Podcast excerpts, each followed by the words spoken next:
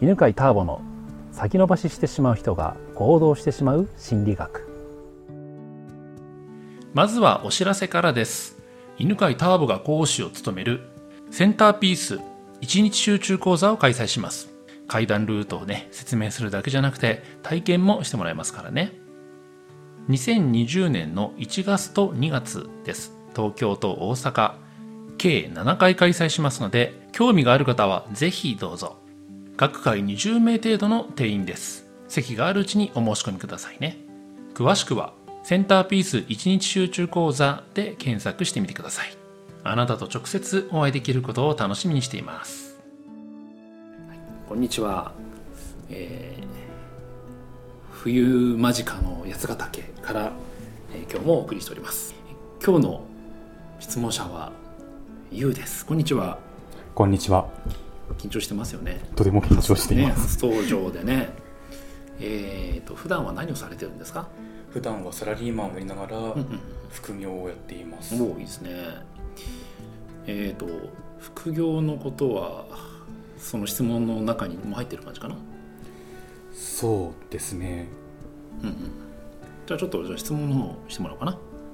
実際に悩んでいるのは、はい、本業のサラリーマンをやりつつ、うん。そこで出た余剰資金を使って副業にうん。当てているっていうのが現状です。うん今の自分の現状っていうのが嫌で、うん。うんサラリーマンを続けるのはすごく不安を感じています。うんうんそれでちょっと自分で稼げる手段うをん。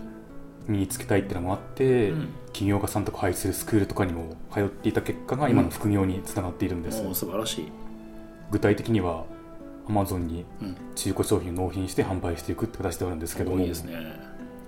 そこでちょっと最近問題ができましてどうしようか今悩んでいます。いいねいいね。悩んでいるのは、うん。その本業まあ維持活動としてなっているサラリーマン側がうん。退職者が続出し始めまして、うんうんうん。自分もちょっといるのが難しくなっている状況ではあるんです、うん。そうなった時に、うん。まあ、その資金を失うのを恐れている、うん、活動資金を失うと恐れている意味で、うん。転職活動もしてはいるのですが、うんうんただ転職活動するべきなのか、うん副業を本業とするのかっていうところの今自分がどうしたいかに悩んでいます。ああいいですね。でも素晴らしいね。ちゃんとか行動してさ自分で学ぶだけじゃなくてさらにその先の行動までしてるからまずねあの自分は結構行動してるし素晴らしいなっていうのを認めてあげるといいと思うよ、ありがとうございます。うん、そうすると元気になると思うんで。はい。階段ルートっていうのは自分を認めて肯定していくっていうのがさ大事だからさ、うん。そうするとなんかもっと行動する元気みたいな勇気な勇気が出てくると思うんだね。はい。でもうちょっとじゃあ現実的な話として、はい。えーじゃあ本業一本でいくかあれだよね、えー本業副業を本業にもしていくのかまだじゃあサラリーマンとかも続けるのかっていうはい。か、まあ、じゃあ判断する時の話をじゃあしましょうね。はい。えー、とじゃあ現状そう悩むということは行こうと思えばそのアマゾンに行って中古販売するっていうのもいけなくはないって感じなの？そうですね。副業でやっていても月収が伸び始めてたところだったのでもっと時間さえあればおいけると思うんですうん素晴らしいそれで生活はじゃあ、まあ、なんとかでいけそうな感じ？最悪その本当にうん。工場とかそういうちょっと仕事すれば、うん。生活資金を確保できると思うので。ああまあじゃあ工場とか行くんじゃなくそのアマゾンの仕事、はい。うん、転売の仕事だよね、はい。うん。をなんとか頑張ればとりあえずそれでいける感じなの？それともまだ厳しい感じなの？まだちょっと厳しいところあると思うんですが、うんまだまだ伸ばしていける感じではあると思います。ああ自分でじゃあその伸ばせていける可能性感じてるんだ、はい。ああそうなんだね。そうやって可能性感じてる時にはもう行ってみてもいいんじゃないかなと思うんだよね、うん、いけるか分かんないっていう状態だったらばそのいけるか分かんないっていうこと自体が不安となってもう不安に押しつぶされちゃうっていうかあるんだよね、はい。うん、あの企業のね一番の敵ってねやっぱマインドなんだよね。自分の感情じゃん？で特にさもう不安に襲われるんだよね。はい。怖いよね。固定給とかねあのこれだけ働いたらお金がちゃんと入るっていう保証がない世界だからさ、はい。だかからみんな不安でストレスででまたその不安からさ漫画読んじゃったりとかさ。そう。でうんさらになんかああまた漫画読んじゃったとかさゲームやっちゃったとかさ無駄に過ごしたっつって自己嫌悪になって自己肯定感も下がってみんなドツボにはまっていくんだよ。すいません。漫画大好きです。そ うでもだからその不安がそんな大きくないみたいだから可能性感じてるならば全然大丈夫じゃないかなと思うんだ。なはい。うん。どう今の聞いて。やれる可能性を感じてるんであればそのもう突っ走ってみるのも一つの方法っうんていうのを感じました、そうそうね。うん。ただしもう自分の中でさそれでうまくいかなかったらば、まあ、工場でも勤務すれば、まあ、また生活は維持できるなっていういわゆるセーフティーネットみたいなのも自分の中で分かってるわけじゃん？はい。完璧じゃん？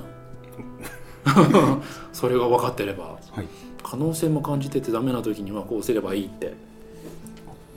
あそっか。それは素晴らしいよ別な人に言われたことがなんかちょっと今つながったもうつなが。った、はい。おちなみに前そその人は何て言われたんですか？あの一つの、まあ、例えばアマゾン転売の場合なんですけども、そこで売れなかったと分かったら、うん。じゃあ別の場所で売るっていう手段をうんうん決めておく、あいいね。もうあらかじめ。そうそうそうそう。そういうのはあのね1の手ダメな2の手3の手ってやつでね。はい。あらかじめ考えておくとねいいんだよねもこれこれ1個しかないと思ってるともうそれがこけた時は怖いしこけるかもしれないと思っただけで超不安がでかくなっちゃうからさ、うん、そうそうそう。そうやって違う手も考えておくっていうのはね素晴らしいね。はい。まあ、今日の話をまとめておくと、まあ、企業とかで自分で新しくビジネスとか始めたりした時にその切りその時に一番大事なのはメンタルでいけると思ったらばもう行ったらいいと思うし。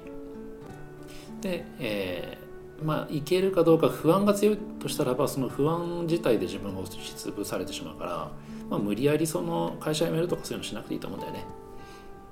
で、えーある程度いけるなと思ったらば副業を本業にしたらいいと思うんだよね。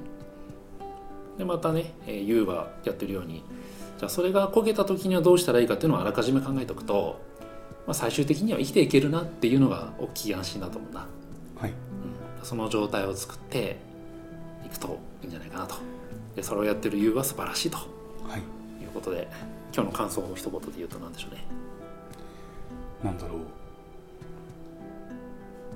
いろいろ考えて行動するっていうことが、うんそういうことをやっていいんだなっていうところを